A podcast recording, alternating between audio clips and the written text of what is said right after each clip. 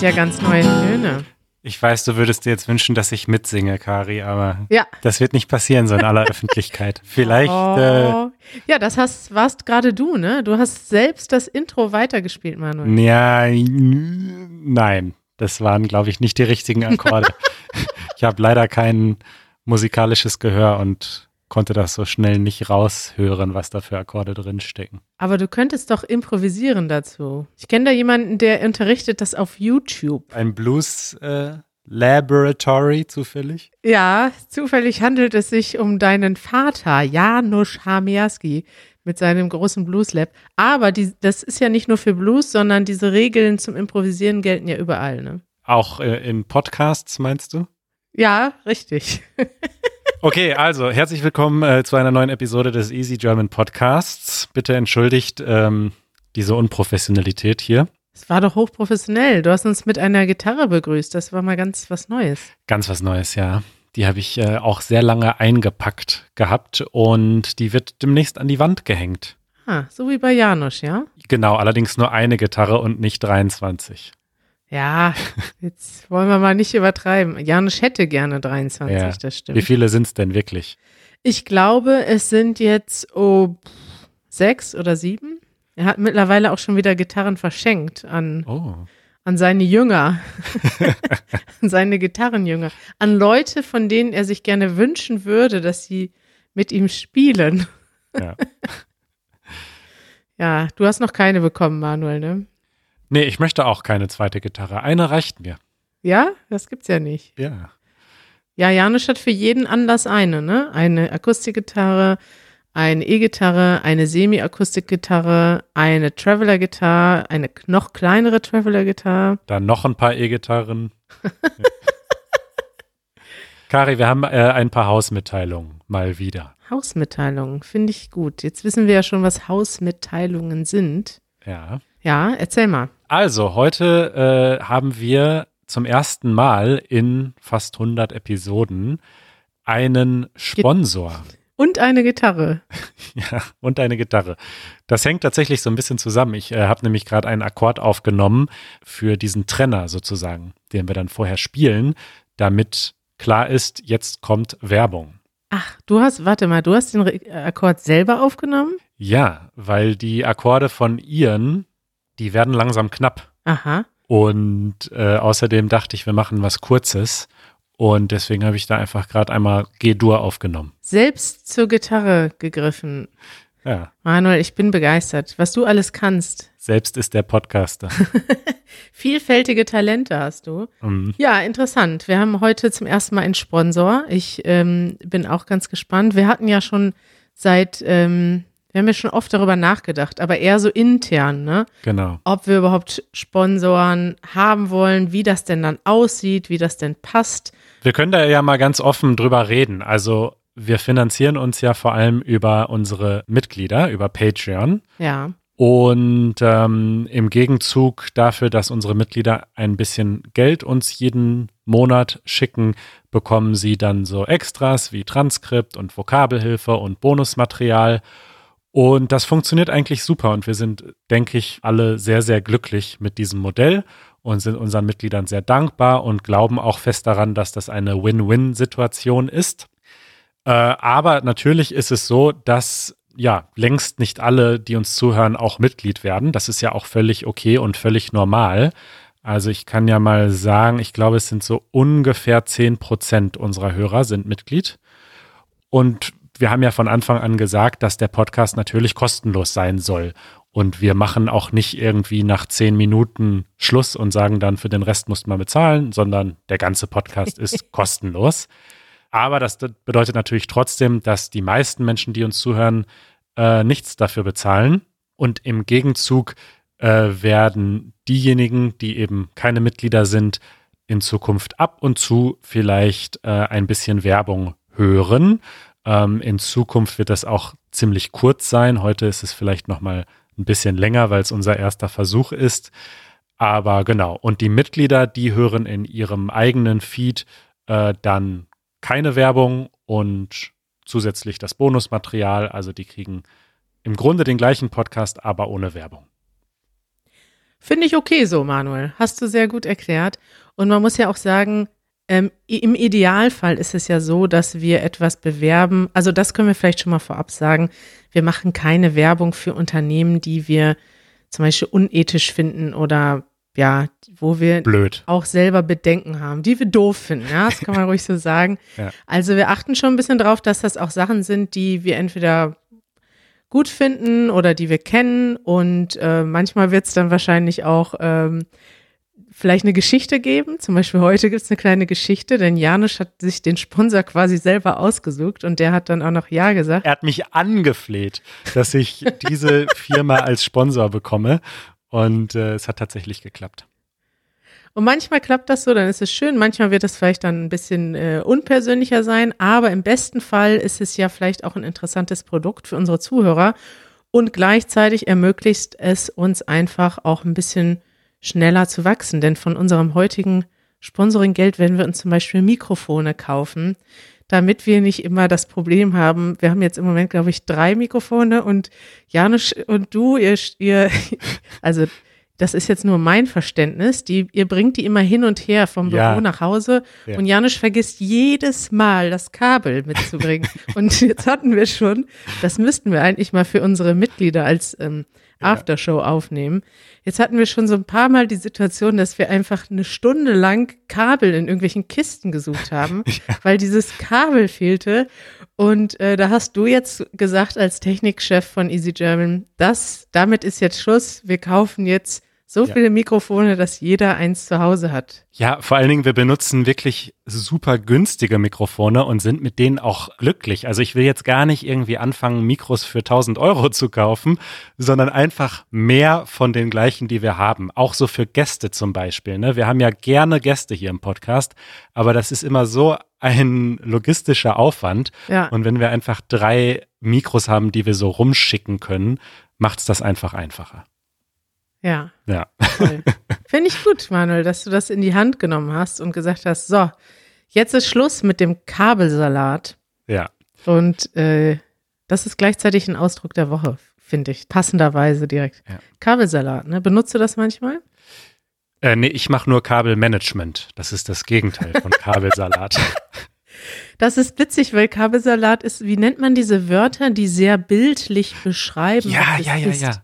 Ich weiß, was du meinst. Da gibt es ein Wort für. Mhm. Also Kabelsalat ist ganz wörtlich, man hat einen Sal ein, in einem Salat ist ja alles durcheinander gemischt und Kabelsalat sagt man dann, wenn alle Kabel durcheinander sind und man so eine halbe Stunde braucht, um die wieder auseinander zu bekommen.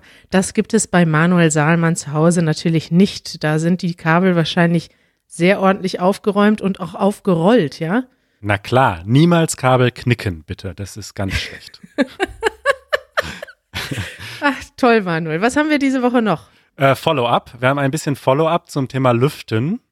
Uns haben mehrere Amerikaner beschrieben, geschrieben, die äh, hier und da mal Kontakt hatten zu deutschen Fenstern, weil sie zum Beispiel mal hier gelebt haben. Und sie klingen alle sehr begeistert. Einige haben auch gesagt, dass sie sich in Amerika selbst äh, deutsche Fenster anschaffen wollen. Ah ja. Allerdings äh, hat uns auch Joe aus den USA geschrieben.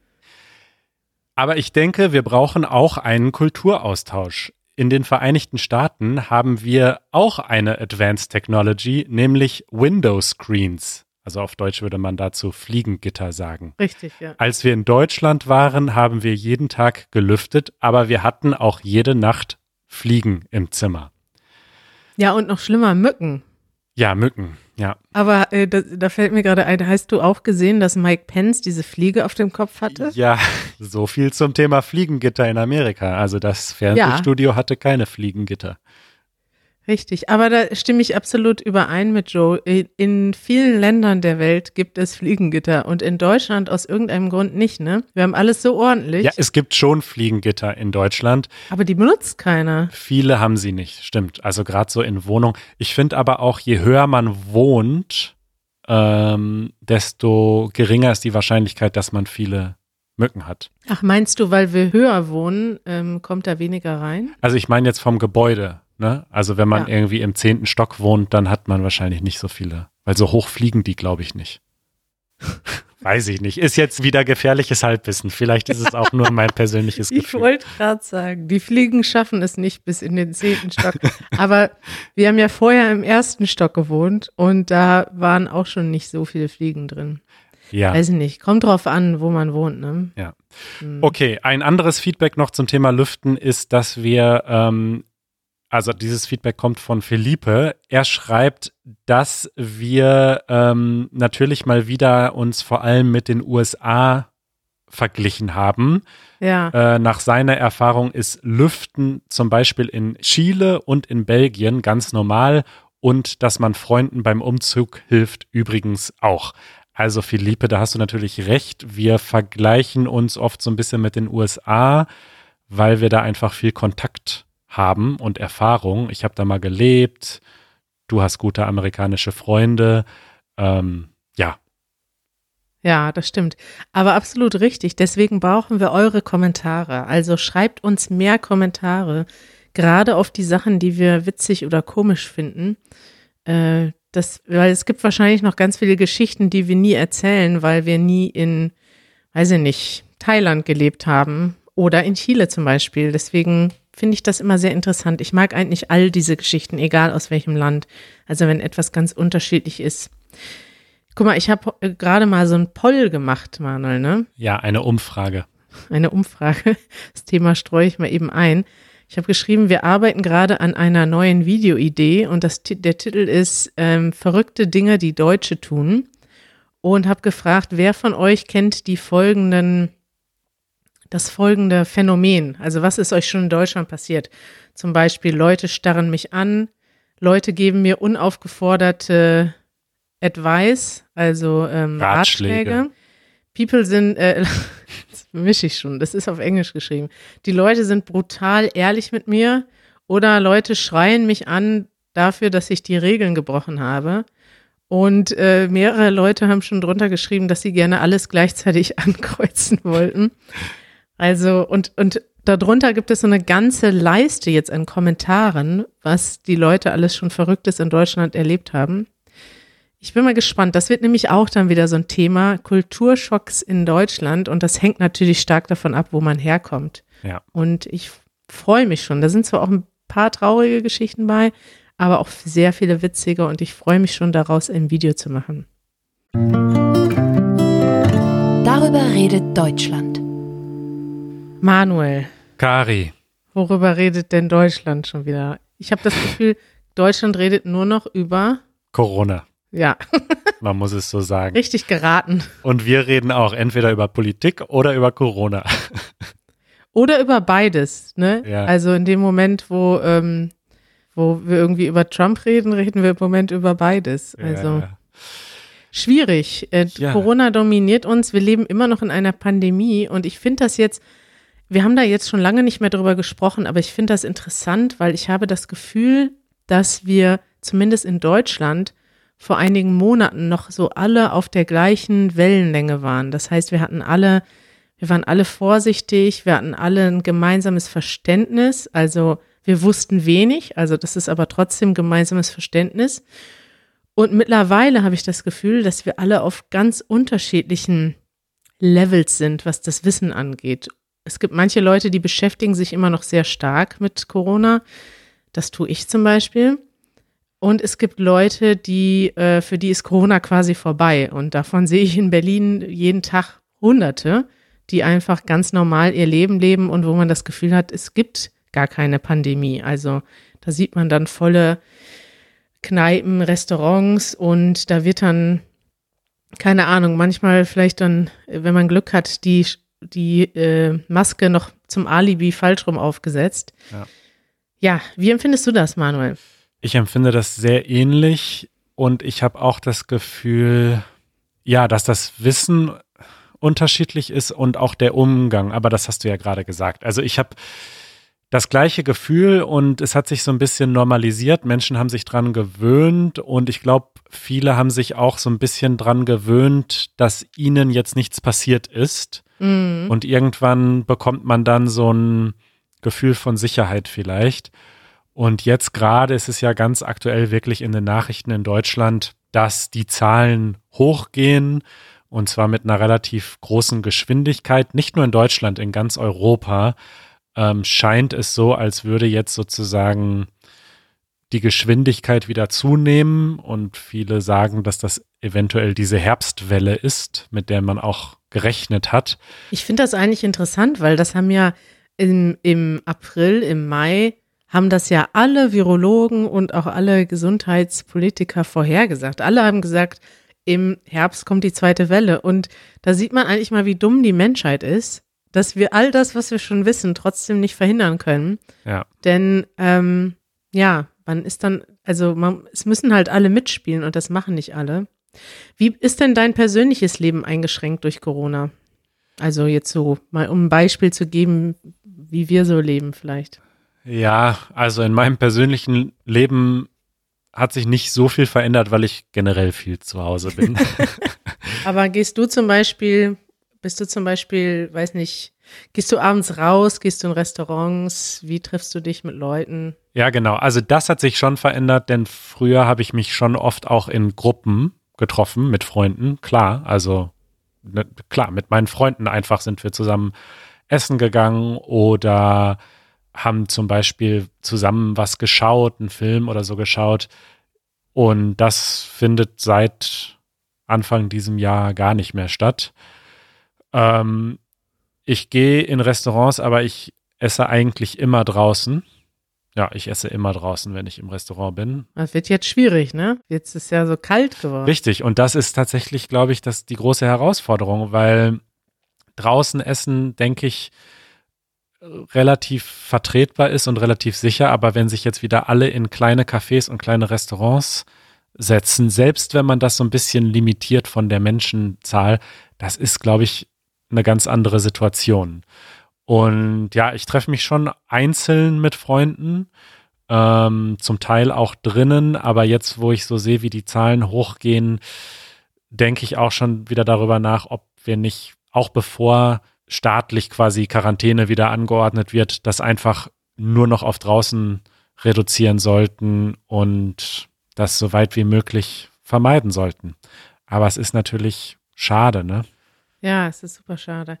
Ja, schwierig. Ich bin irgendwie auch, ich habe jetzt auch gerade so eine Herbstträgheit oder ja. so eine Herbst. Es gibt ja grundsätzlich so, schon sowieso so eine Stimmung, glaube ich, zumindest in den Ländern, wo es die Jahreszeiten so stark gibt, dass wenn du aus dem Sommer rauskommst und in den Herbst reingehst und plötzlich wird es früher dunkel, plötzlich wird es viel kälter, du kannst nicht mehr so viel draußen machen.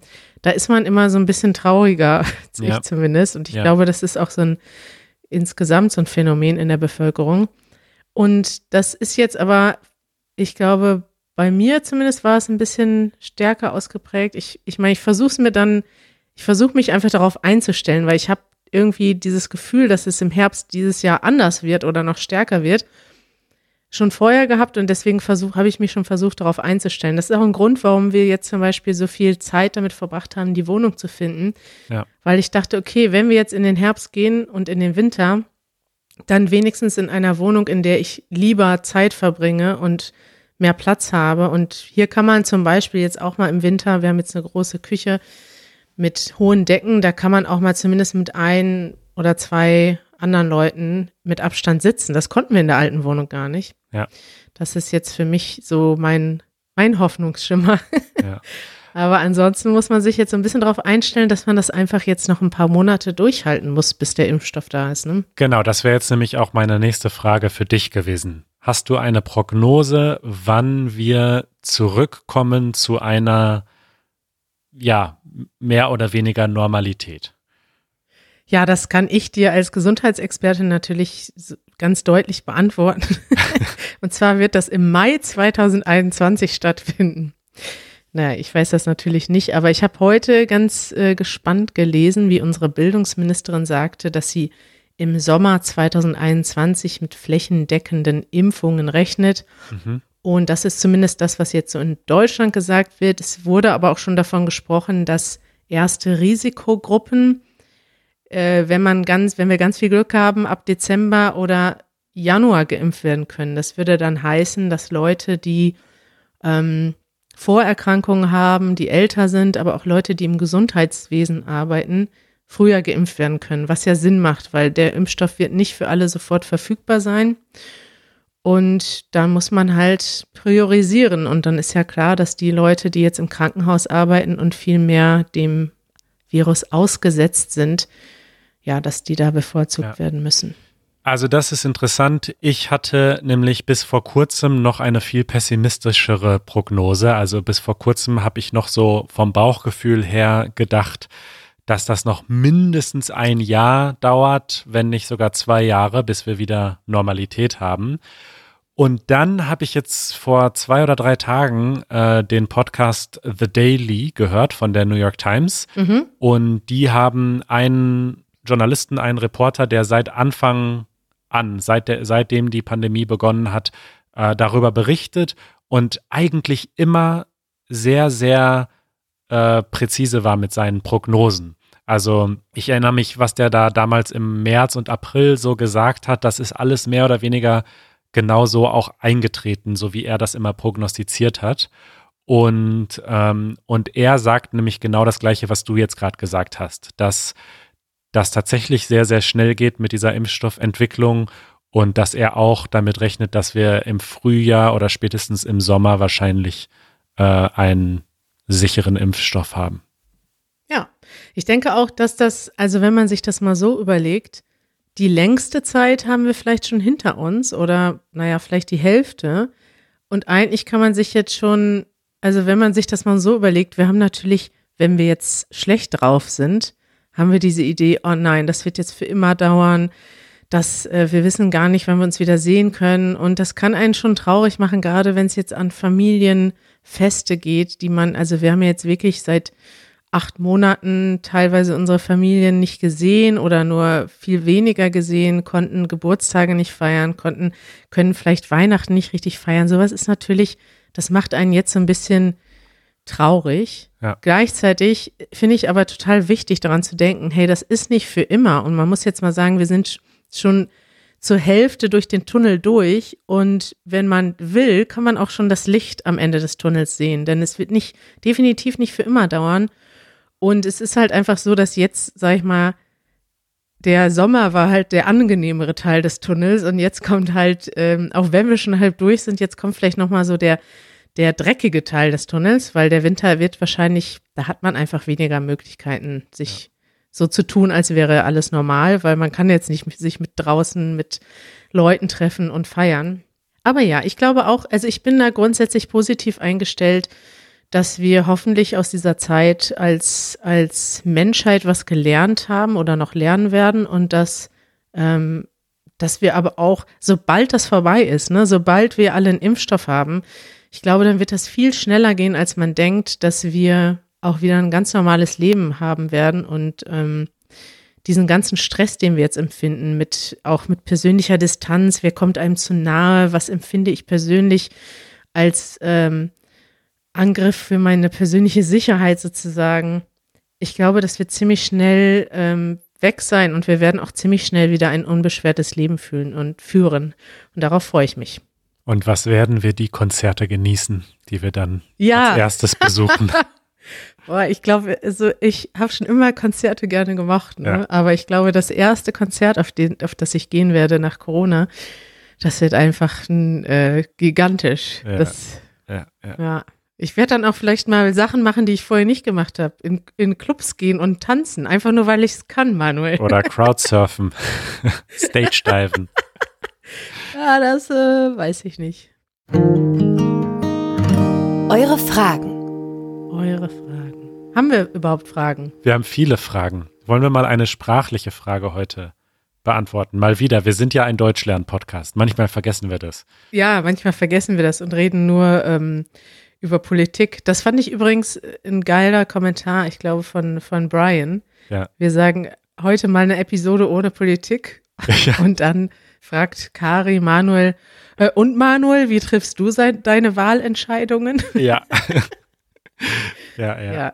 Aber er hat darunter sehr nett geschrieben, dass wir uns immer darüber unterhalten sollen, was uns am meisten interessiert, denn dann haben wir auch, ähm, sind wir natürlich und haben gute Laune. Sehr gut.